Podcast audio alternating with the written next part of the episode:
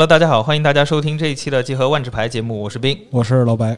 我是巴林的断炸。哎哎，，我们这一次啊，就接着上一回呃索兰帝国故事的下期来，接着上面我们是之前是说到留了一个扣子。对哎呀，留了个扣子我很迫切的想听后边发生了什么。哦真的吗啊确实，确实，真的。耶格莫夫呢，在关键时刻给造反的吉克斯怼了一针，对，然后给他压制住了病情，然后又阻止了暴乱，还稍微就赢得了瑞贝卡的一点好感。哎对，就我们上一回的故事就讲到这儿，它相当于是人生中的一个小转折点。就之前都已经要被人放逐了，这个时候好像他把局势稳定了下来。力挽狂澜。那么接下来发生了什么呢？就有请巴林老师了。那好，谢谢。那么在当时实际上是发生了一场暴动啊，是一场就是呃身患疾病的被放逐的一些贱民冲到城上来，嗯，这发这一场暴动。呃，在这场暴动发生之后，也就是一周的时间，实际上首都索兰帝国的首都宁城也就恢复了和平。咱们刚才说了，约格莫夫这是力挽狂澜的英雄啊，嗯这就得到了上至长老、下至民众的支持和热爱，嗯而且呢，可以说平步青云啊，直接成为了最年轻的这个议会成员哦，啊。这现在呢，功成名就了。哎，大家呢都觉得这个这已经洗心革面了，是一个新的人，完全是一个这个站在我们这边来，对人民有用的人。对，而且呢，首席神技师格拉西安啊，也有望被约格莫夫治愈。但是呢，格拉西安除了可能除了格拉西安本人之外，大家都是这么想的，啊、他还是怀疑约格莫夫这个还是有诈。哦，这个时候呢，格拉西安的爱人啊，他妻子瑞贝卡，也是在刚才咱们说的这场暴动中被约格莫夫。呃，横刀不叫不叫横刀夺爱，横刀夺爱的是格拉西安啊，英雄救美，嗯。被英雄救美的瑞贝卡，那么逐渐对约格莫夫有一些这种呃情愫情愫吧啊也不能说产生了感情啊，毕竟老公还在那儿，虽然是这个奄奄一息啊，不能其实产生了一些羡慕崇拜的情哎感，有点这个意思啊啊，同志情谊吧，还可以这么说。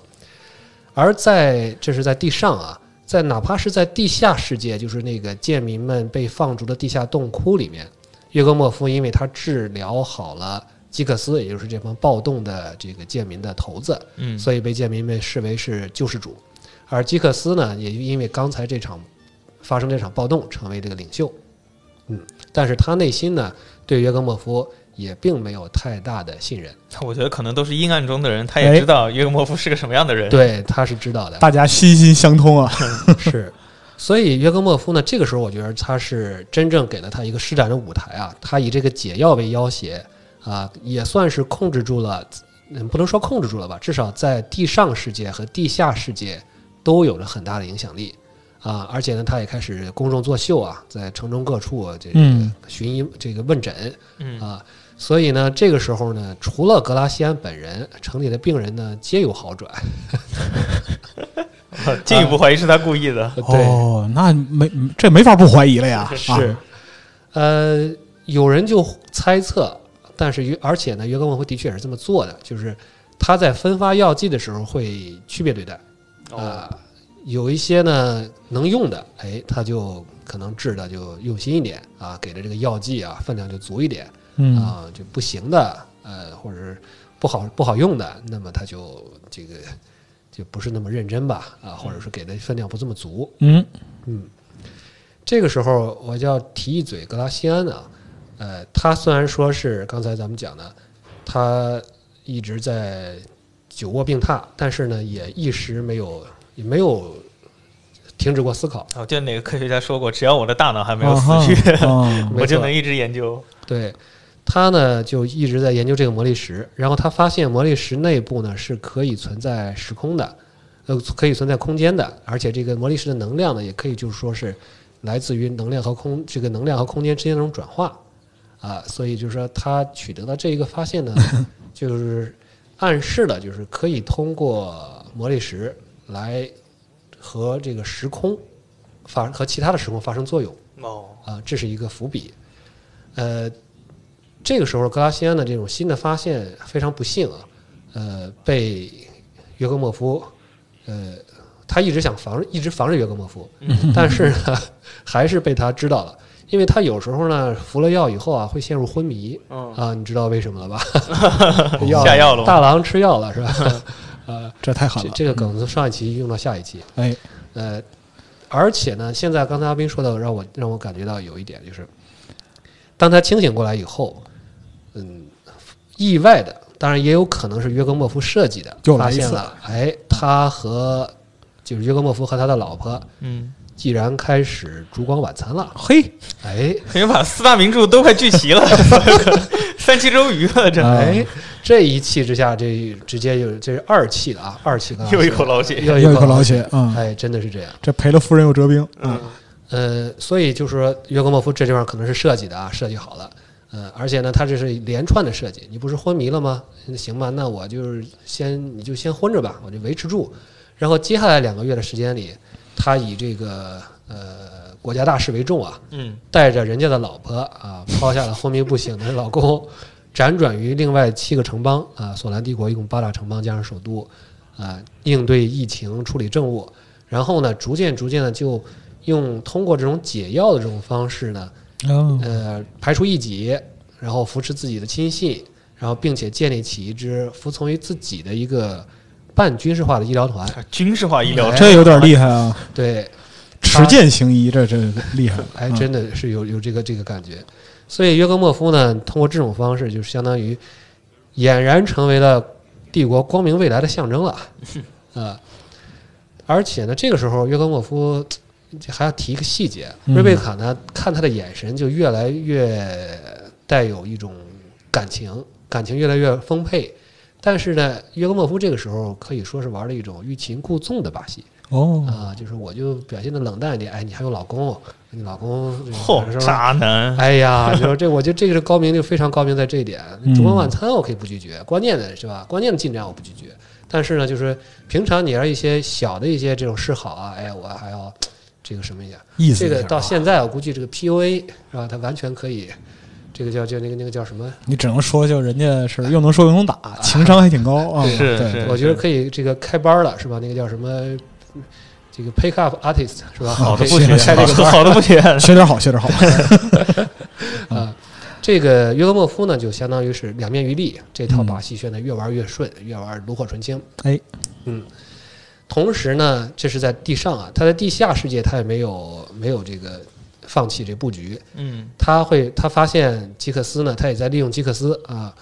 然后呢，没有把他赶尽杀绝，因为觉着留下这个人呢，他还是对他有用的。因为他嗯虽然说你不是听命于我，但是呢，我了解到都差不多对我了解，而关键是我了解到你的这些弱点，对吧？年轻、冲动、怕死啊，所以而且你现在这个疾病还得还得有有有靠我，就我不下我不一下子给你治好嗯啊，我就反正你隔三差五的你就来过来求医问药是吧啊？那我就这样控制住你。其实吊着你这样的啊，哎，你像相当于他对这个瑞贝卡这边也是这样，对对吉克斯这边他也是这样，嗯而且这个时候呢，约格莫夫开始洗脑，一方面呢，最从就是从瑞瑞贝卡开始开始洗脑，他认为呢，就是说，嗯，这个本来你索兰这个国度也是建立也是建立在战争之上的，也是通过战争啊、甚至八大城邦之间也这段历史虽然没写啊，至少约格莫夫是这么在论述的过程中是这么说的，嗯说你只有说是面对死亡，生命才会努力适应进化。战争、疾病和饥荒实际上是新秩序的接生婆啊啊，，他就是用这些来来这个蛊惑人心吧。死亡搁浅嘛。哎，你这什么都能联想到啊。中了毒了，你这是，对，瑞贝卡呢就逐渐越来越吃这一套了啊，嗯也和他这个欲擒故纵也是有一定关系。嗯但咱们回来看格拉西安呢，这个就比较惨了。嗯，解药呢的确有，但是呢分量肯定是不足的，甚至呢还加了一些这个令人麻痹的这种这种成分。得让你在该睡的时候睡。哎，嗯，这有一个细节，就是嗯，在他这个维生设备发生了一次意外之后，这个意外到底是怎么发生的，和约格莫夫有没有关系？这个没有提，但我觉得不排除，是如果是意外的话，是吧？那发现一看人已经凉了，那没办法啊，这个不是不这个只能哦 约格莫夫可以自责是吧？但是我们还生活还要继续啊，是不是瑞贝卡啊？我觉得一开始是这么设计的，但是呢，这个地方呃，可能是一个完全出乎于所有人，包括约格莫夫的意料的一个因素，一个非常意外的一个因素出现了。嗯而且这个因素是万智牌的故事整个故事整个设定里边最重要的一个因素，就是理发师哦，登场了。哎，这个理发师呢是也是一个女性啊，当然那个时候的理发师呢，就是说她可以自由自由选择自己的这种样貌，而且就是她基本上就是肉体啊，就是说通过思想来，其实其实存在的是思想，通过思想呢，然后形成自己的这种这种肉体，所以说可以说是不老不死又无敌的这么一个这么一种上古的理发师都跟神仙那似的，太狠了。对。但是这个人呢，他还是这个理发师呢，还是选择了自己在成为理发师之前的这个形态，就是一个索兰女性。嗯就是他为什么要回来呢？因为按照设定里面，就是嗯，理发师之间是能够感受到这种火花的啊。啊，理发师的存在，说火花是一个很玄妙的一个东西。如果你有这个火花，只要你是生命，呃，无论你是牛头人也好，是还是什么其他的这个蜥蜴人，蜥蜴人也好，或者是是这个狮头人也好，对对，反正你只要有火花，OK，你就如果机缘巧合，你就能点燃这个火花，成为律法师。如果没有，就像约格莫夫这样，你一辈子你也最多就是能够接最为最接近，能够你成为神也好，但你还是没法穿越时空嗯啊，这是一个呃一直没有突破的一个万智牌的一个限定吧。嗯这个人叫这个理发师叫迪菲德啊，女性，她是原来的索兰人，他是因为感受到格拉西安的这个火花，所以才来到他面前的。哦，格拉西安也有火花是吧？哎，这个地方我可能没事，反正早晚是要早晚是要剧透的，嗯，早晚是要剧透的，因为不然不然的话，不然不然就成机械降神了，怎么突然间哦格拉西安要死了是吧？然后出来一个人是吧，来来来救他，哦，嗯，因为就是按照设定里面，就是如果说你的火花还没有点燃，那么经历了一次在鬼门关门口走一趟，你的火花可能就会点燃。但是、哦但是可能格拉西安这次呢走的还走了一点儿，还不够远，没有并没有点燃。如果点燃火花的话，他就不会在这个时空，他会穿越了。哦，一旦点燃别的时空了，他就会别的时空了，但他哦没有点燃，所以呢，但是这种扰动呢，可能会让其他律法师感受到，于是他就迪菲德就来了，而且呢，他看到了格拉西安的这些研究啊，就觉得他对魔力石的研究非常的精深，觉得嗯嗯，的确你非常你非常的确是这个天才，不光人造时空存在，这个多重宇宙里面还有很多的其他的时空。嗯啊。所以你们所在的这种，或者说我们或者所在的这个多明纳里亚只是其中之一，嗯而且呢，只有理发师能够穿越时空，嗯而格拉西安呢，就是你是一个拥有这个潜质的人。呃，迪菲德呢，在跟格拉西安这番对话呢，也没有逃出约格莫夫的耳朵啊，啊。哇像什么都知道，全知全能啊！有监听，哎呀，厉害了！他不是全知全能，他是有监听。论心眼儿还是你强。哎，对，就是他在病房里边儿，他有监听设备。其实这个监听设备后边也有一个解释，回头我们可以再说啊。这时候呢，就是关键时刻，约格莫夫走出来了。这个时候，约格莫夫可能和所有人的常人的反应是一样的，不相信。你们说啥呢？对啊，还能穿越时空？对啊，穿越时空是这你这肯定你你是这是，甚至说一开始如果他看不到，如果他看不到迪菲德的话，甚至可能会以为这是格拉西安的这种幻觉嗯，啊。然后他就激将法嘛，就说那你带我去看看。我不信，除非你带我去。是，但那个时候呢，咱们设定上要补充一点，就是现在的常人，现在的一般来讲，绝大多数情况下，嗯呃，理发师是不能带生命体到其他时空去的，在过程中就会哦被，就相当于就就会死掉。就只能自己去。对，但那个时候呢，这个设定并不是这么完善，或者或者找一个解释，就是说，呃，当时的理发师和现在的彭洛克能力上有区别。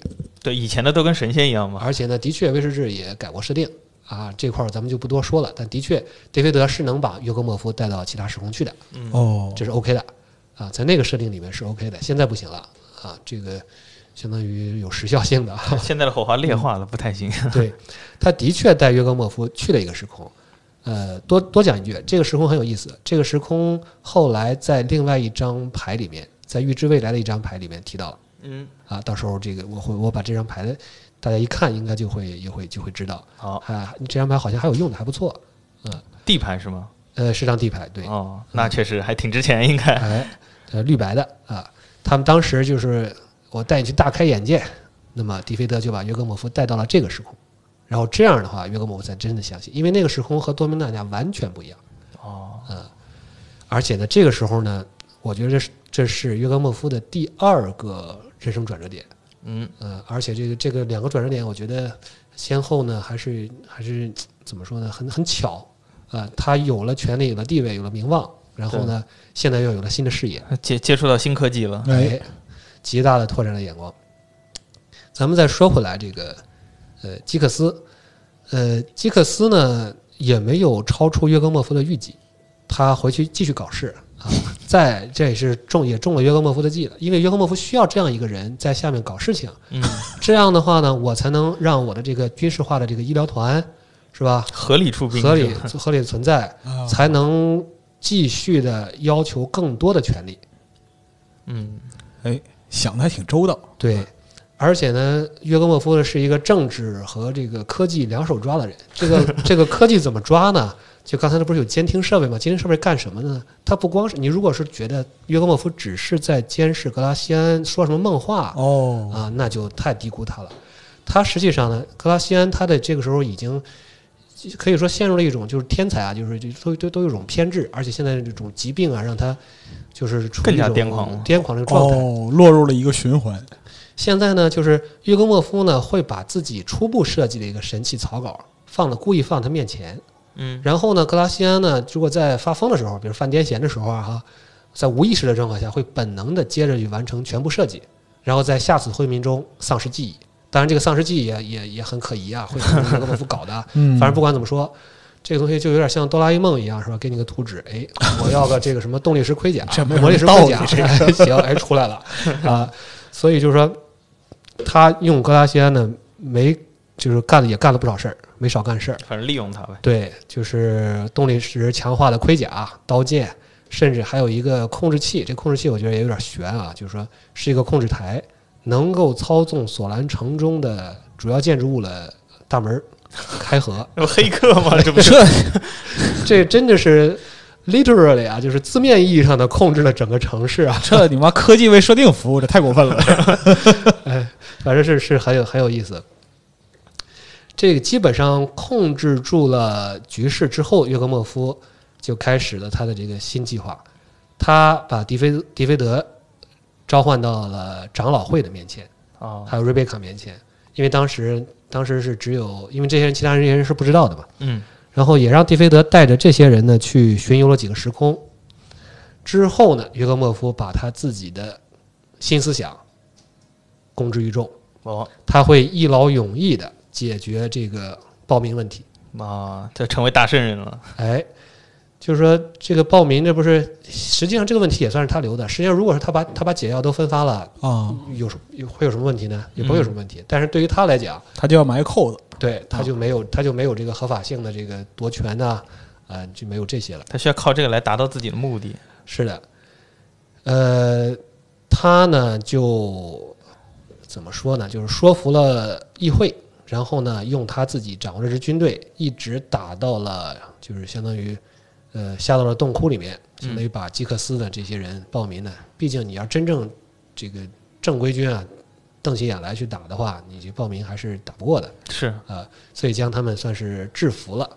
然后他们呢就开始就就开始忽悠了，就是说我们会我会带领你去一个这个全新的一个世界 啊。然后当时他忽悠这些地上的这些这些没病的人呢，就是说我会带领你们去一个不被死亡所知、不用畏惧死亡的完美的世界。嗯，啊。因为这相当于大家都信了嘛，话术很熟练，是。哎吧？是，然后他就在咱们刚才说这个洞窟，呃，在当时呢叫遭诅者洞窟，嗯。呃，诅咒的诅啊，遭诅者洞窟。然后呢，这个就是后来咱们说的那张黑白的痛地啊，就是卡卡洛斯洞窟。嗯这个地方为什么这么重要呢？就是因为在这一场呃征服之后，约格莫夫带领军队把暴民平定之后，就是在这个洞窟的最深处的一个黑色的一个呃一个小小隔间儿里吧，小树嗯小小小洞里面嗯，啊，他选定了这里要制作一个通往其他时空的传送门。哎，那就占领这个暴民以后，他是怎么对待那个基克斯的呢？他基克斯，继续它就相当于这有一段儿，其实如果我不知道你方不方便，我可以把这段翻译过来，然后就是放在那个文本里面。嗯。他其实到最后，吉克斯还是玩不过他，嗯。最后成了他就是忠心，成了他的仆从，就是说哦。还是用生命，用这个活命相威胁，最后呢让吉克斯彻头彻尾的算是服从他。了啊，但那约格莫夫还是知道他怕死嘛，就是你不听我的，我就弄点弄死你，对，那他就从了。是。哦，就相当于得到一个很很得力的一个造反干将。拿到一个工具人就是。对，对，嗯。吉克斯盖特啊，嗯，这次这是第二次暴动了啊。第二次暴动之后，大约恢复了，可能大约比上次要要时间会长一些啊。几个月以后，呃，嗯城市也就呃恢复了往日的祥和，而且这次暴动呢是以镇压为为为结束的嘛。呃，咱们之前还提到了一个索兰神庙，嗯嗯，在这个地方就是说，索兰神庙呢，这个就开始启用了。但是在启用的当天，嗯，一艘飞船，索兰这个时空这技术是发达的啊，是有飞船，带着五个类人种族的特使，矮人、妖精、这个凡尔西诺、蜥蜴人、嗯牛头人还有猫人，嗯来到了首都，他们要求，他们实际上就是说是来弹劾约格莫夫的，哦就是说，你看约格莫夫平定了暴乱是吧？然后说服了长老，开启通往这个新世界的大门是吧？然后索兰神庙又建成了啊，无比辉煌。嗯，就在这一切就是说朝着一切向好发展的时候，来了一帮人。他们呢，在议会面前，他们要求召开全体的这个议会的全体的会议，嗯啊，他就列举了这些人，这五个类人种族的大使啊、特使，就列举了约格莫夫在流亡期间使用疾病对他们这些种族进行的残忍的实验。哦，确实确实是，嗯，这个情节我觉得好多人应该是有印象的嗯啊，会会很多这个梗概里面会提到，而且呢，手法是如出一辙，就是通过控制疾病、控制解药攫取权利。人都怕死嘛。啊，都是还还是这一套嗯啊，而且这些人就要求这个索兰一立即剥夺约格莫夫一切权利，施以惩处。这是约格莫夫面对的第二次票决。咱们刚才提到了第一次票决啊，上一次是放逐失败。哎，对，这次呢就比较微妙了。嗯这个八个城邦代表中是四票对四票，哦啊，哎，这个地方还可以可以看到一点这个索兰的所谓的索兰帝国的这个议会制度的结构啊，我觉得这段更让我看不懂了。就是八个城邦代表四票对四票之后，这个动议就会提交到这个刚才咱们说这个长老的这个评议会或者长老议会去投票。哎然后这里边这些人呢，没说多少个啊，但是呢，这有一些反对约格莫夫的，就是咱们刚之前说的约格莫夫这个会记着那些投反对票的人嘛，就是这个这个这个议会里边人，最后呢也是平票，啊，这个议会啊，这个议会大概是可能是二十，好像二十八个人，嗯。因为最后最关键的一票是瑞贝卡投的，哦。他投完票以后，这个是十五对十三哦。啊，这正好那可能这个议会就二十八个人，哦。八个城邦是四对四，然后那个长老评议会呢是15十四十四嘛，然后最后变成了十15五对13比十三，对，这个约格莫夫又涉嫌过关，又只啊差一票。对，然后再次记住了每一个反对他的人。哎，为什么为什么是个偶数，不是个奇数呢？是吧他每次都把自己 这个哎反对的人记小黑本儿，我。觉得这个地方可能有一个有一个特殊地方，这个约格莫夫当时不是最年轻的这个议员嘛，嗯可能这个时候他就不能投票了。哦，哎对哈，他没说啊，这是我猜的啊。哦，格拉西安哪怕他他可能会会会来投票，他估计是拄着拐就撑着轮椅爬也拄拐来投票，我太狠了，爬也得爬过来投票是吧？你听投约格莫夫那不表示我的态度使劲来投啊！我觉得这这些票里边肯定有格拉西安的票，但是肯定没有约格莫夫自己的票，对吧？他不能自己自己自己投票如此民主的帝国，哎，哎呀，这就好奇怪，这个，呃，但是呢，这个瑞贝卡也是受的压力也很大，嗯呃，她就是也有点儿，因为一方面就是她这可以想象，就是她的这个各方面的压力，她她的她的这个丈夫还是没有治好，是吧？然后约格莫夫毕竟之前又给她洗了这么多脑，洗了这么这么多年脑，他对她毕竟还有一些感情因素在里面。嗯但是现在的这个局势，至少有一半的人是反对反对约格莫夫的，而且这些事情可以说是在当时他这些罪行是事实嗯啊。啊，所以在这个神庙的为什么刚才提神庙呢？就是在这个神庙的落成落成仪式上，他作为主设计师就无法参加了。嗯，他没法参加呢，不妨碍约格莫夫去参加。约格莫夫呢，他还说白了，这神庙跟他一点关系都没有。其实对啊，但是呢，可能这算是毕竟瑞贝卡可以指定嘛，我去不了了，我指定约格莫夫代替我出席。嗯哦他既然挺他嘛，就一直一挺到底呗。啊，但是他没想到的是，约格莫夫开始宣战了。他就是相当于他不是宣战，他颠倒黑，他先颠倒黑白。他说哦，这五个类人种族来诬陷我。弹劾我、诬陷我，所以这是相当于是他们类人族向高贵的索兰人族哦宣战。然后这个巧舌如簧，对嗯这么一弄呢，当场就有三个城邦就相当于是信了，就就就就就反了。哦，啊，这个时候他这就给了他一个绝佳的理由，全国进入紧急状态，我接管一切权利。然后这时候这医疗部队我估计也不用穿白大褂了，白大褂一脱是吧，就开始真正成为嗯，成为医疗就不用管了，就冲锋队改党卫军了，就是，他好熟练啊。是啊，啊，这个时候呢，这个叛乱已经从首都蔓延到了全国。那么，为了还好，他刚才咱们刚才说了，他说他向这个贵族们许诺了和平啊、长生啊，是吧？呃，他还可以继续打这个幌子哎。他只要封锁消息嘛，这这五个这个特使是吧？毕竟那个时候也也上不了网啊，也没啥，反正就把这个软禁住好，干掉了，不就行了吗打？架不杀特使不是啊？是吧？对于约克莫夫来讲，这这算什么呀？是是吧？所以他就先反咬一口，倒打一耙，然后呢哎就开始宣布进入紧急状态，评判，啊。但是这个时候呢，瑞贝卡就开始动摇了。格拉西安呢知道这个情况以后，也开始也有也也是非常的忧虑。嗯，他们呢就商量了一下，就是说从约格莫夫身上偷走了一个护符。这个护符是用来干什么呢？是召唤律法师迪菲德的。啊，就之前在议会上就靠这个把他召唤过来的。对，因为他们第一次见面之后呢，就迪菲德给约格莫夫留了一个留了一个这个护身符，啊，呃，格拉西安和瑞贝卡这次把他叫来呢，是希望这个呃迪菲德把被囚禁的被约格莫夫囚禁的长老嗯带走，而且既然多明纳亚时空已经不安全了，是吧？那么干脆你就把他带到另外一个时空吧。哦，嗯，这是这个地方体现了瑞贝卡的两面性，他不敢把这些长老全都放了，哦，他怕这个约格莫夫会这个就不能说，毕竟这样的话算是就决裂了，啊他又不敢决裂啊、一方面感情因素，另一方面这个老公还没好，是吧？好不了了，我觉得。还有还有幻想，还有幻想啊。呃，同时呢，格拉西安说，这一百个长老去了以后，这个这些人四体不勤、五谷不分的，这这嗯再带上一百个鬼怪吧。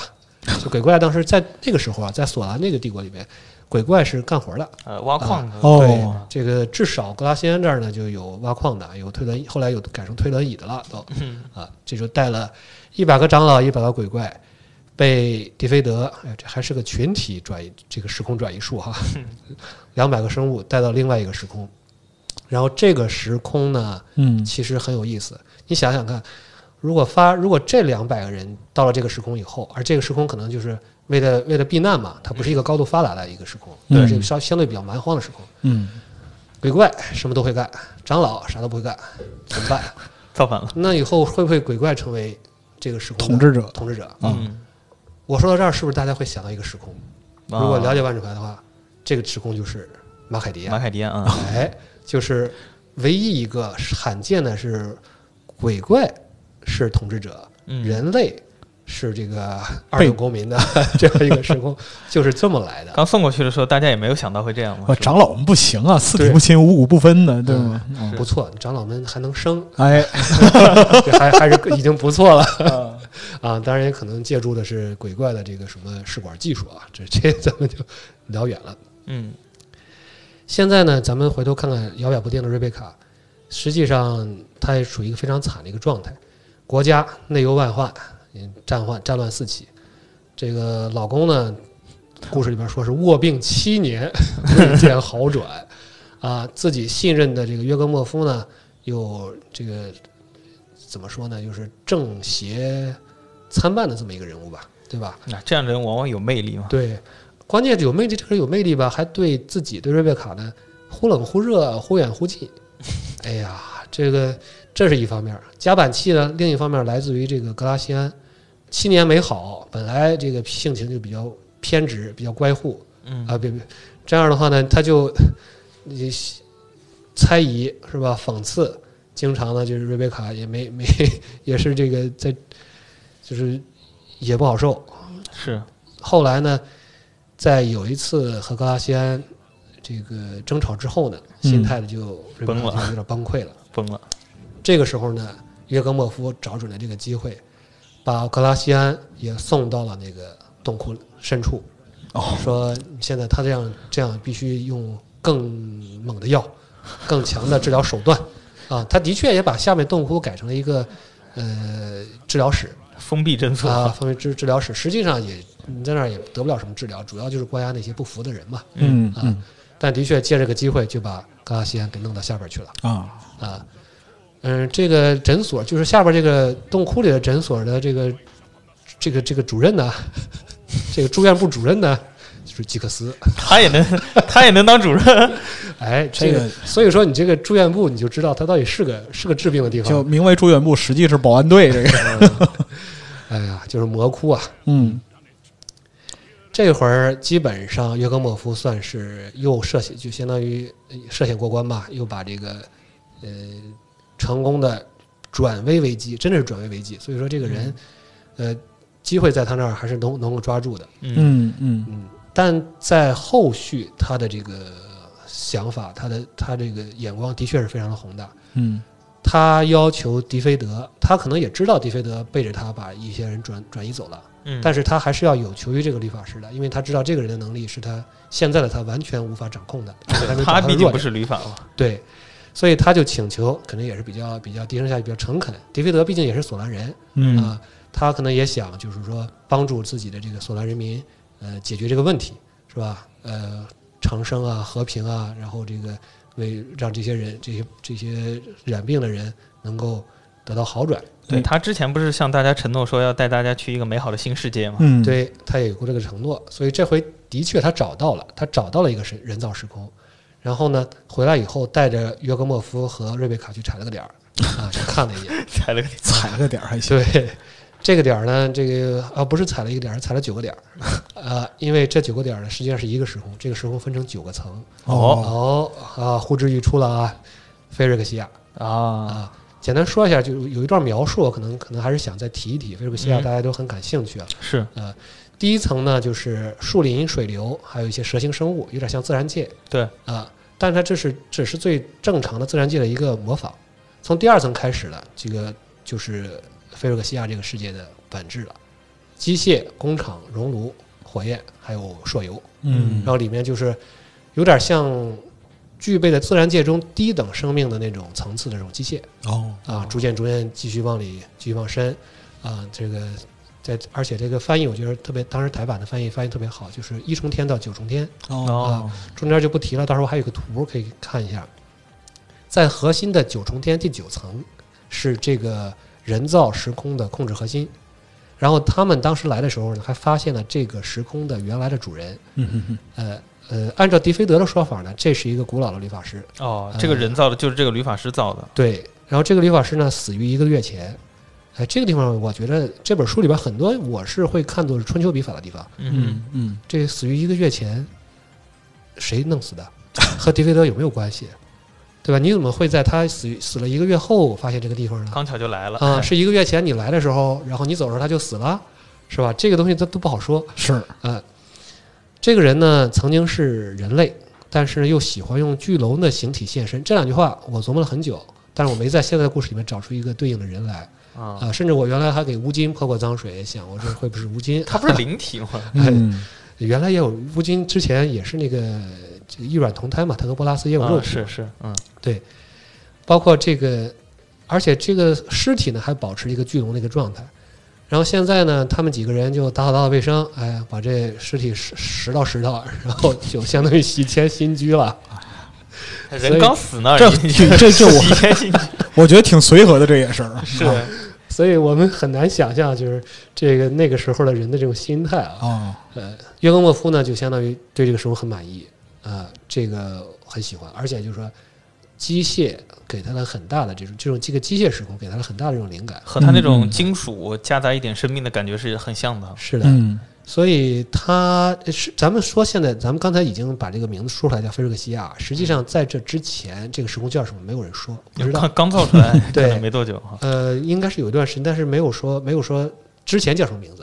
嗯菲瑞克西亚这个名字实际上是约格莫夫给他命名的。哦，它在索兰语里边，就包括 Phyrexian 这个这个词，呃，实际上是玩化之境，玩化的地，玩化的这个时空哦，啊、是他他起的这个名字，这个寓意是这个这个意思，就是菲瑞克西亚的字面意义是这个意思。嗯而且呢，就是这个第九层九重天里面有一个很强的一个魔法效应，就是你身处在这里面，如果这个时空接纳了你成为它的主人，你嗯，可以感受到这个世界里面每一层的一切嗯和每一个神器、每一个生物相连接，发号施令。大脑呗。哎，而且这个时空呢还有一点自己的意识，这就是 AI 呀、这个设定有点过了吧？哎呀，所以这个设定呢，就是说，为什么约格莫夫这么强？其实哎我看到这儿，我的算是算是明白了，嗯，不是约格莫夫强，是这个 AI 强。啊，这个时空本身对就带带有一点生命意识的时空本身就强。嗯嗯，对，还有一点呢，就是我刚刚刚刚来这儿有来这儿之前，我一直没有想到，也许那个死掉的龙族律法师是不是把自己的意识上传了，稀释了、上传了？对，但是他可能没有，可能搞可能搞差了。搞到一半死了。对，所以说这个时空就呢不完整，不完整，没有自己的完全的意识，但是能够能够就说就成了一个。就是相当于怎么说，就是智力可能不是特别高的小孩儿，是吧你可以让他干什么，他能干什么。但是呢，他已经丧失了独立思考的这个能力。哦嗯，所以菲尔克西亚这个起源呢，我是看书是得到了这么一个，我是这么一个感受吧。哎，哎，这样，呃，之后的事儿就不就不是那么麻烦了啊、刚才咱们也前面也提到了，这个根据约格莫夫窃取的格拉西安的关于魔力石可以连接时空的技术发现，嗯那嗯么迪菲德呢帮助约格莫夫。把一块拳头大小切割最完美的魔力石，哎，因为不完美容易炸啊，是 这个不完美魔力石一分为二，然后用这个时空能量呢制造了一个传送门嗯啊，然后将菲瑞克西亚这个新命名的这个时空和菲多米纳里亚相连。这个传送门就是刚才说的这个受阻者洞窟，或者是喀洛斯洞窟的深处。哎，我忽然有个好奇的问题啊，嗯，就是菲瑞克西亚在索兰语里是玩化之境，那多米纳里亚在索兰语里有提过吗？没有提，哦，这倒好，目前没有，我至少我目前还没有看多米纳里亚是什么意思。但是多米纳哦多米纳里亚这个词，可能更多的它应该是 domain 那个领域的那个意思，哦，好像是，或者是主，或者有点像那个主位面儿的那种感觉。domain area，对啊，这样一个结构是吧？对啊，所以按照这个设定呢，就是如果没有人把这两块魔力石再合二为一，重新放到这个传送装置上，嗯，这个传送门会一直保持着打开。哦，就是这这两点很重要，一个是合二为一，一再一个是要重新放回这个传送装置。它这个它这个迪菲德设计了一个很复杂的一个装置，嗯哦，所以约格莫夫就在想，这个我防止防止有人搞破坏，我就得把这两块魔力石藏在一个安全的地方。嗯嗯嗯什么地方最安全呢？最想象不到的地方最安全。然后他把目光投向了格拉西安身上。格拉西安不在那个洞窟里头吗？对啊，他就在洞窟里面。然后他藏哪儿了呢？呃，容我们容后再提啊。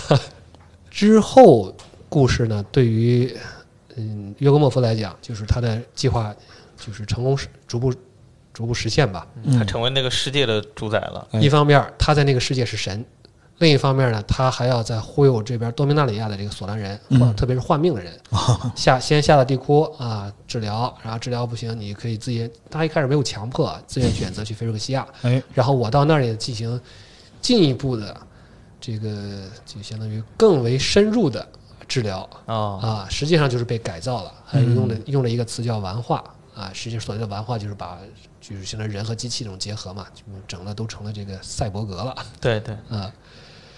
呃，他就在这个过程中，他就醉心于这个新世界，他是这个新世界的这种改造和玩化，直到瑞贝卡过来，就是有一次见到他说，世界外面的这个战争呢，呃战事已经很吃紧了，索兰一方呢已经开始就是败退了，所以约格莫夫呢就不得不离开了菲利克西亚啊、离开了这个他像神一样的这个国这个世界，然后回到多米纳里亚，啊，但是这个他还是有一定的军事天才的，就嗯，是相当于是击溃了联军的舰队，就是那五个类人种族战斗力还是很强的。对，包括人类，那时候已经还有三个索兰，还有三个那个反叛的哦城邦嘛，倒戈了，啊对对，倒戈的城邦嘛。嗯而且呢，他还，哎呀，这个东西我就不知道和格拉西亚有没有关系了啊。他又开始研究了一个，就是一个大杀器，真的是大杀器。超级武器啊，对，这个英文叫 Stone Charger，但是我现在从万智牌里面没有查到就是官译。我个人把它翻译成汲取魔力的雷，对吧？极魔雷，先先这么叫吧，啊，先凑合叫吧。它的作用方式就是说，这名字很猛，对它作用方式就是说，它把土地中的法术力吸收，就像咱们刚才讲，不是魔力石是可以吸收这个治疗魔法嘛？嗯嗯实际上它的原理就是，我是感觉就相当于你放投下去以后，那么一旦发生一旦激活发生作用，就会把土地的法术力全部吸收，有点像奥扎奇那个作用效果一样哦，啊。而且呢，它是一个会产生一个连锁反应，一打会就像你投一颗下去，OK，一个城市就没有了。对它之前炸不就是因为和其他魔力石共鸣了吗？对好像是，所以这个魔力石呢，就是还是就是被他用作了这种这种制作了超级武器，嗯也有点像安德勒游戏里边那个那个特别的炸打一打一枪，哎，后边整个虫族就就全灭啊那种。呃，魔力石呢，哎呀，这个呃怎么说呢？还还有其他的很多的功能啊，也都被约格莫夫开发出来了，包括这个魔力石，你要把植入植入这个植入这个被改造的这些索拉人的身体，嗯，它可以对它实施控制。就精神控制是吗？呃，对，或者说至少你可以监视他的这个思想。反正这个魔力石到后来，我觉得已经有点儿开始没边儿了。咱们这在咱们就就就就不再不再多说了啊。嗯现在就是说，但是他的确用这个魔力石，一方面有强化魔力石的盔甲，现在都开始植入到人身上啊，去进行一些这个呃控制啊、思想的控制啊、改造啊，或者这样的。这样基克斯呢，也就算是被改造的比较彻底的啊，也被植入了魔力石。完了啊，这是变成彻底工具人了，这是对嗯，真的就是，呃，所以说实际上约格莫夫，嗯，到最后终极状态就是他实际上他可以寄身于每就是每一个菲利克西亚人身上，嗯他可以甚至是到这一点。呃，基克夫在战事最吃紧的时候呢，就是像被改造的最强大的基克斯呢，已经就是说带领着一帮这种半机械半生物的战士啊，啊，从来 地面人从来没见过这样式儿的玩意儿。对，嗯、当然他们是约格莫夫也是精心的选取战场，在很距离这个城市很比较远的地方啊，反正但也看不清楚，对，只知道赢了，哦民众看只知道赢了嗯啊。先你要是乍一看，可能还会还还会吓一跳，但是呢，就是说先赢，然后再回来让你看一下这些战，你看这些英勇的战士在我在被我完化之后变成什么样了啊，这样可能好接受一点吧。你看这个 约格莫夫的这个心思还是还是还是很很那个什么的。这是怀柔的一面，当然他也有这个叫做怎么说呢，示威的一面。他使用实，他把这个吉摩雷有点像核弹这个东西投入了一次实战，啊、这样的话呢也震慑了很多的这个民众。反正就是多米亚多多米纳里亚人都看傻了。对，嗯，但这样的话，这但是就是说一两款武器呢，或者说一支这种特种部队，菲尔克西亚这种特种部队，嗯。可能改变不了这种阵容，可可能改变不了这个局势啊。嗯。而且呢，就是毕竟，呃，非这个约格莫夫这一方是战争中非正义的一方，嗯嗯。所以说这个再出现几支联军的部队，呃，还是怎么说呢？还是这个符合我们的剧情的发展的啊，正义必胜啊，人民必胜是吧？嗯是 是这样。所以约格莫夫呢，虽然是知道打不过，但是呢，他的目的并不在于这个一定要打过，而是在于利用这个再次利用这个威胁来欺骗民众。你看，你跟随我，外面这个大军压境怎么办？刚才你们也看到了，我改造了后的战士，丑是虽然丑了点儿，但是呢，这些是能强打呀。能打而且呢，而且还能永生。嗯啊，你反正坏了给你换个零件儿啊，不不影响你继续活，但是他肯定隐瞒了这个植入了动力石，植入魔力石以后，我控制你的思想。哎，那要把哎全身所有零件全换一遍，它还是原来的它。别想了，你这是那个什么之船是吧？又来特修斯之船这一套，真是。所以这就是说，所有的威胁、所有的不利都能被约格莫夫算计得到，而且利用起来。我觉得这是他最强、最强的一点，这是我最最佩服他的一点。嗯，而且这个时候呢，实际上当然大家也都不是傻子，就是约格莫夫的真面目，这时候已经可以被大家所昭然若揭。对。瑞贝卡也看到了，这个迪菲德也看到了，所有人民都看到了，就是去了菲尔克西亚以后的索兰人，接受了这个改造以后，变成了完全就没有人样了怪物。呃，现在呢，反而就是格拉西安当年埋下的伏笔，现在格拉西安已经是在昏迷之中啊，现在已经就完全不省人事了。他当年实际上有有伏笔，他当时暗中联系的那些呃很多的这种就是其他的城邦的一些神器师工会，他，制造了一些神器嗯啊，然后这个这个时候，所以说为什么总是这个正义的力量为什么总是打不完啊？实际上也是有格拉西安这样的这个天才在暗中支持他们。诸葛亮嘛，人都死了还能把司马懿吓跑？死诸葛吓退活司马。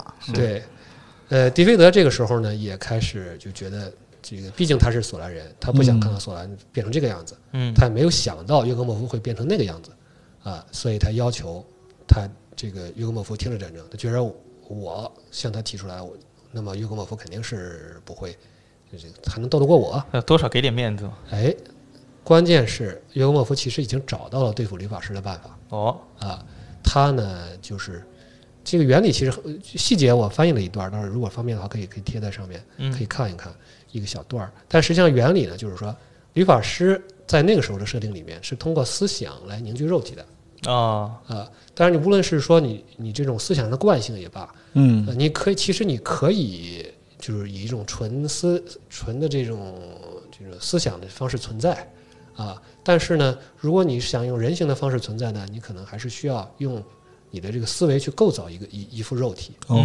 那么我通过攻击你的这个思维的器官，让你没有办法集中注意力去恢复自治治疗自己，恢复自己的肉体，嗯那么我就可以起到干扰你的这个作用。我不会让你致死，但是呢，会让你就是一直处于一个这种一个混沌的定身的对这个这个状态。嗯所以翻译成约格莫夫的做法就是拿着匕首突然戳中了迪菲德的头，哦，戳进他的脑里，然后反复戳刺，使劲搅动。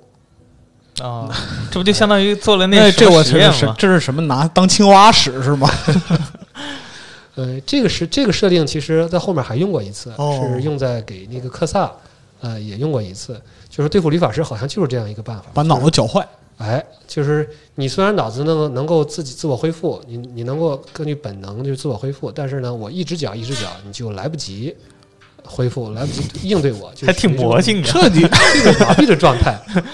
哎，所以大家也可以看到，当时这个吕法师为什么到后来变成了彭洛克，是吧？变成了凡人，就是因为有些他的逻辑上可能还是有一些难以自圆其说的一些一些地方。嗯，嗯，我嗯这个就是跳脱这个设定或者是情节，我们是来说这个部分，这想的有点太魔性了，真的。是对对对，呃，但是反正就这个约格莫夫想到了办法，而这个办法有效，嗯，所以迪菲德呢就处于一直处于一个重塑自己的大脑的一个状态啊，啊，陷入死循环。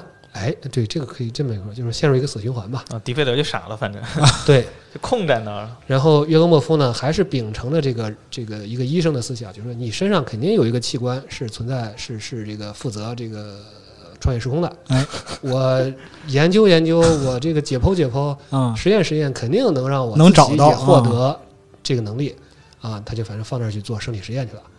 可没让他死，反正就一直，反正就是指派下属，反正你就一直戳，一直戳，啊嗨，啊 就就就就这样。呃怎么就挺约格莫夫那个这个手下就全是工具人？你你就干这，你就干那个，就啊，是对啊，那现在那不是他都成为 CPU 了嘛？是是是是是啊，而且不是有有这个无所不能的魔力石嘛，啊是吧？嗯插个魔力石，OK，干活去吧，嗨，啊，就这样。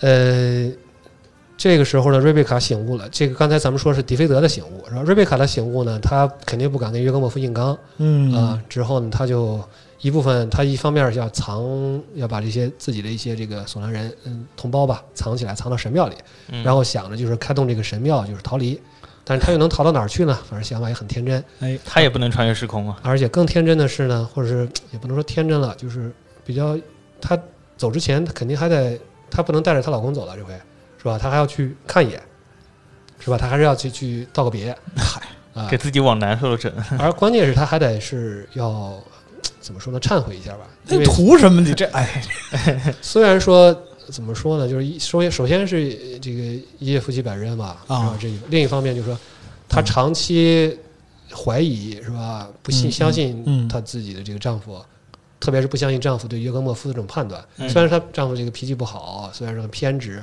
啊，你怎么怎么样，但是呢，但他说的是对的，他对约克莫夫的判断是对的哦，啊。而且这个瑞贝卡这一去呢，还发现了另外一个令人心碎的事实。咱们刚才埋了个扣呢，就是说约克莫夫还真的就把那两块魔力石，嗯就是开启这个时空通道的这个魔力石，塞到了克拉西安的这个体内。哦，嗯，这个地方我在吐槽，我都忍不住吐槽。有一张牌叫做这个传记牌，叫《古文明之战》，上面啊画的是是两个魔力石，一大一小，啊，其实就是那两块儿。然后你看这两块儿和那个手的比例，你再想想这个手塞到人的大腿里边儿，这这人能发现不了吗？所以这个 哎呀，医学家嘛，他医学精湛，我这是是？呃我找个解释呢，就是说，当时经手这个故事线的，包括画这些画的，这毕竟过了这么长时间了，因为这张牌也是最近才画出来的，嗯，啊多米纳系列才画出来的。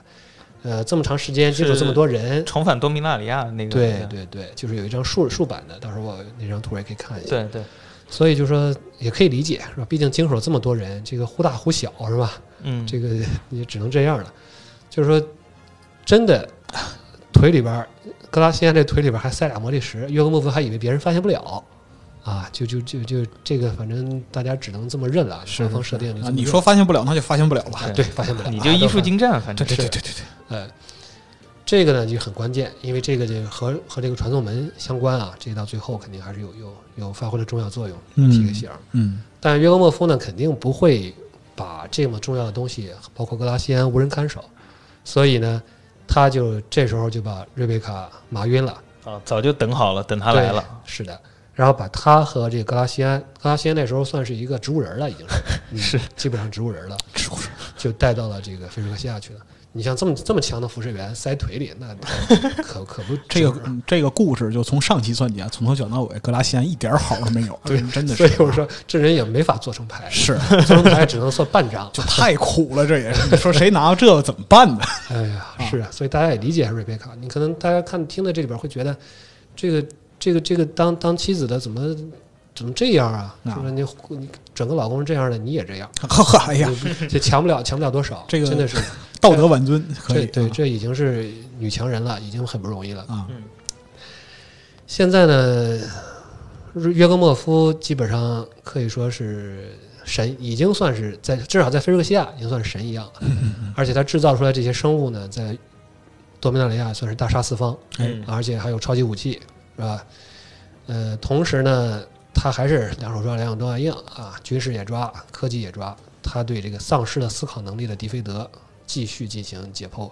他的现在他的这个眼光已经不在索兰，甚至不在多明纳里亚，不在菲尔克西亚了。哦，如果说我拥有了穿越时空的能力，那么整个多重宇宙都是我的。我要这个是吧？啊，这个野心扩张了，是啊，你像我的菲尔克西亚人，那么我是我是他们的神，哎那我把他们都玩化成像我一样的这种存在，当然比我、我差一点点吧，嗯是吧？那么我这不就可以征服宇宙了吗？啊，这个意识，这个怎么说呢？膨胀的野心膨胀的厉害。哎，他把瑞贝卡带到了菲尔克西亚的河，但是即便野心膨胀这么厉害，但是嗯他的初心没有变。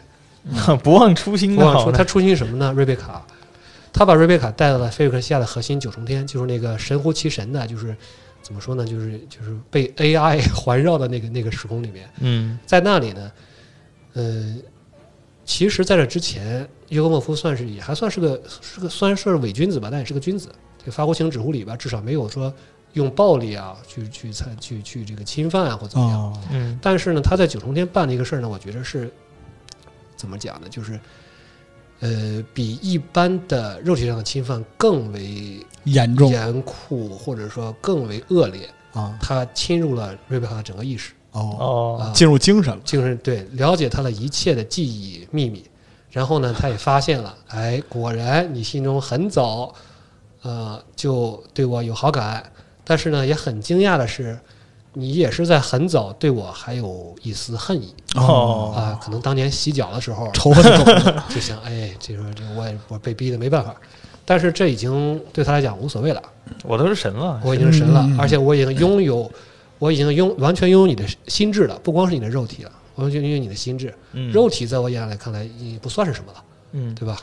这个，所以你说他即便是这爱江山，他就是爱江山又爱美人嘛。所以说，即便是已经有了征服多重宇宙的雄心，但是呢，还是不忘征服自己，就是瑞贝卡还是他的终极的目标，不忘征征服他心中的这个爱人。嗯啊嗯，这里边我的感觉是，可能作者也会有这个想法，就是，呃，对于约格莫夫来讲，啊，他也许他这辈子，他他他现在他还不知道啊，他可能成不了理发师，嗯但是，那么瑞贝卡可能代表的是他的一种精神追求。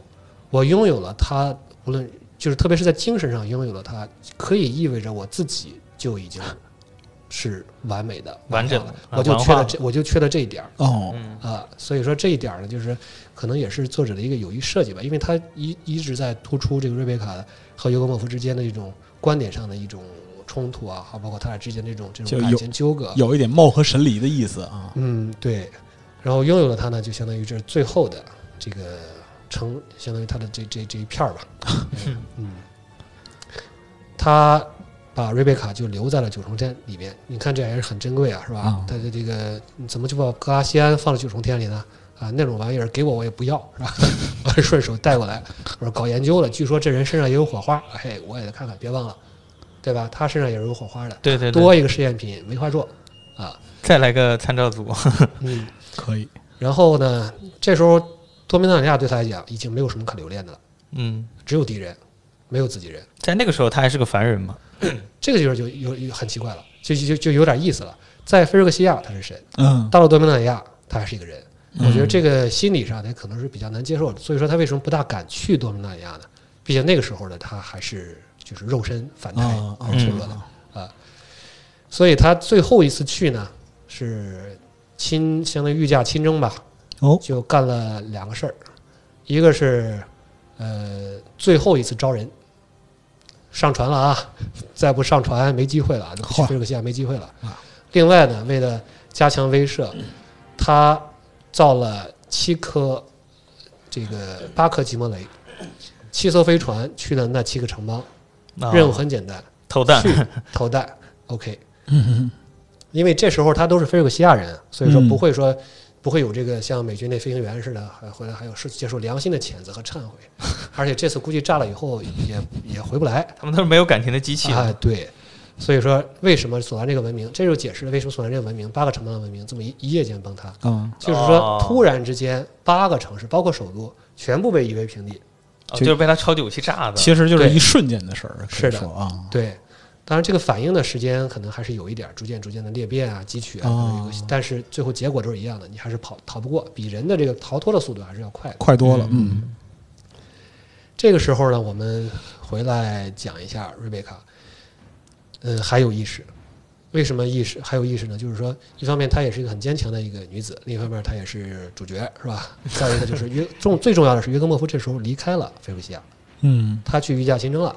这时候瑞贝卡就利用用自己的最后是潜藏的潜残存的这点意识，嗯他和这个菲尔克西亚时空这个 AI 啊，接上了，时空的意识进行，因为他在九重天，哎。对吧？他正好就在控制台前面。嗯。由于而且这个这个给的这个理由啊，小说给的理由也很也很也很好，嗯。就是他身上仍然残留着被约格莫夫占据时的一些气场，所以说没有有怀疑，所以骗过了这个 AI 嗯。啊。这样的话呢，就给他创造了一个机会，就是一方面他中让这个迪菲德啊，最后还是让他这个给他给他一死啊，就让他就是把解脱关掉解脱了，对，关掉了嗯他这个生命维持维持装置。嗯啊，这个而且呢，但是她对，但是还把自己的丈夫呢这个植物人丈夫连着那个维生设备，又又带回了这个多米纳里亚。哎，就是就是这样。呃，最后这一段呢，实际上，闻到了大结局的味道。嗯哎，对，相当于约格莫夫发现了，他意识到了这个问题。嗯呃嗯，他这而且他的这个命令已经下了，在嗯多米纳他没有什么理由，他就是赶紧回到这个菲瑞克西亚，然后变成继续当他的神嘛。嗯啊但是而且他也意识到好像这个出了点岔子 啊，就就就赶紧就是说办完这两件事儿，最后发起了最后一次登机广播啊，登机广播登机广播，播 last call 是吧？嗯，然后这个最后把这个八个炸弹派出去，扔下去了。扔进去了。嗯，呃，这时候呢，就是说约格莫夫就回来了，嗯。然后瑞贝卡呢就就回到多明纳里亚，但是这个时候距离那个炸弹的落地爆炸已经没有多没有多久了嗯。啊，所以这个。最后一次登机广播呢，也有很多的人，就相当于你可以想象那个镜头，就是瑞贝卡先就是抱着自己丈夫的这个，基本上骨瘦如柴，没剩没剩几斤了，再加上卫生装置，嗯，然后大批的人呢是通过传送门往菲尔克西亚走，他是一个人，就相当于最美逆行吧，是往那儿去了。呃，他说，无论说，他也知道多明纳里亚可能这个这个首都也马上就是，要马上就迎来毁灭啊。但即便是这样，我也不会去菲尔克西亚。我希望就是他希望就最后生命的最后呢，也和他的这个和格拉西安在一起。嗯啊，尽管这个时候实际上格拉西安他意识到已经 冰冷了，已经死了。嗯嗯凉了对啊，所以也是啊，这个故事从头到现在也也他也该解脱一下了。对，我觉得他死了是他死了是好事儿，最好的真时刻。是好事儿。对对对，呃，所以最后是这么一段吧。呃，我这儿正好写了一段，这样说一下。就是瑞贝卡独自一人在黑暗的地窟中，嗯被欺骗的难民已经全部涌入菲瑞克西亚。格拉西安在身旁冰冰冷僵硬，头顶传来崩塌的巨响，他的生命也将结束。然而就在此时，瑞贝卡感到了格拉西安尸体中的热度，那是被约格莫夫塞入格拉西安身体用于维持菲瑞克西亚通道的魔力石。哎，啊这个东西，老公凉了，腿还是热的。所以才能发现嘛。你这个人设计的挺好的。行行行行行，好，你 说被是，毁了，你看，你说是那就是吧。嗯嗯嗯，当瑞贝卡当瑞贝卡将这两块魔力石重新拼合时，被魔力石汲取的格拉西安的精魂告诉他啊魂都出来：“了。哎，这个就是就是，这个石头放在这儿，这个石头又多了一个功能嗯，啊，存储存人的灵魂还。能显魂儿的。哦嗯，哎，呀，这个魔力石太有魔力了。是，嗯，将这两块魔力石拼合，放回到洞窟深处的传送门装置上，会永远关闭嗯连接多明纳里亚与菲瑞克西亚的通道。格拉西安愿意用自己的灵魂永远封印约格莫夫和他的地狱魔镜菲瑞克西亚，嗯。保护多重宇宙免遭荼毒。哎哦，哎，这个地方，这个地方可能有一点点意思，就是说这这个魔力师之前也没说，还能还能汲取人的灵魂，还能当个这个怎么说这个 AI 储存器，是。这个哎呀，怎么说就怎么他怎么说我们就怎怎么听吧。是是是是是是是这个魔力石就又又又魔力又又工业的，嗯，哎，什么都能办。嗯，这个时候呢，约格莫夫回到了菲尔克西亚，已经感受到了不对，瑞贝卡跑了。瑞贝卡跑了啊，然后格拉那个叫什么那个女法师迪菲德也死了，嗯嗯嗯但是他就而且就是说格拉西安也不见了，格拉西安那里边可揣着他的钥匙啊，哎，哎，他就赶紧又到了传送门那个那个门口，再发现他在门这边儿，啊，瑞贝卡就已经走到门另一边儿。这时候，这时候的约格莫夫，我觉得这是他最后一个没有失策的地方。如果说他迈过去了，搞不好历史又重演了，哎就搞搞不好历史就不一样了。对，就是他也不敢过去，说你过来呀，啊是吧？只能只能这样了 啊，啊。但是瑞贝卡这时候呢，就是决心已经基本上已经是下定了决心了。哎，呃，最后也有也有这么一段儿，我在这儿也读一下吧。呃，透过传送门，瑞贝卡恋恋不舍地望向天空，哪怕这是菲瑞克西亚的天空。然而，即便留在多明纳里亚只有黑暗、孤寂和死亡，他也绝不会选择约格莫夫，不会选择接受他的玩化，不会选择与他永生。瑞贝卡向天空道别，与丈夫诀别，将约格莫夫弃绝于菲瑞克西亚，隔绝于多明纳里亚之外。然后他转身，孤寂一人，走过黑暗的洞穴，然后踏上地面，步入白色的死云，魂归天极。哎反正到这儿就就算是整个菲尔克西亚和多米纳里亚的第一段恩这怨史诗故事就算结束了。这就是相当于是多米纳里亚的史前史，哎基本上就是这个状态了。嗯啊，所以如果说大家是了解万智牌后续兄弟，就是后续这个兄弟之战的故事，嗯。那么大概在我们讲到这个开传送门的时候，就知道这两块石头嗯。啊是那两块后来就是在这个故事发生四千年之后，克萨，克萨和米斯拉在兄弟之战中的悲剧啊、那他们一人拿的那块石头，哦。强能石和弱能石，嗯，就是由于这两个青年啊，这两个青年当时来到了卡洛斯洞窟，来到了这个关闭的传送门前，把这个石头再次打开，又把菲尔克西亚，又把约格莫夫给放这出来了，个恶魔啊，又给他这个逃脱的一个机会。是，就是对于一个强盗很没有道理的一个东西来说，暂时处理它的最好办法就是把它封印起来。你很强，但你永远在你的世界里出不来就。把搁在那儿。直到多少年之后，某个年轻人重新意外启动了封印，故事又可以编下去了。哎，对，好，那今天反正我是也是真正真真正正在这里第一次讲故事本身啊，哎。嗯，我不知道这两位啊，还有收听这期的大家会不会喜欢我们这种这种讲述方式？嗯。如果还可以的话啊，如果还有机会的话，嗯。呃，我也可以按照这个时间顺序，咱们继续接着往下讲。哎兄弟啊之讲讲这个两兄弟的那个故事可以，啊，哎。再次咱演绎一下吧。哎。嗯啊，肯定就是听到这个地方，大家也会对就是约格莫夫之后的命运是怎样，然后万智牌历史上非常著名的那个兄弟之战啊，有很多人都觉得整个万智牌发展历史里，他最喜欢的一段故事就是兄弟之战。我已经听过不止一个人是这么跟我说的。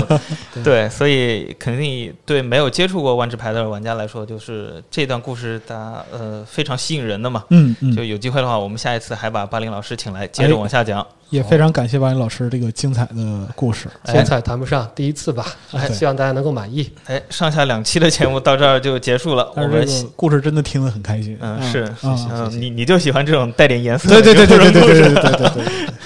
行，那我们下一次的万智牌故事节目再见吧。哎，好下次再见。嗯好，拜拜。好，再见各位。你是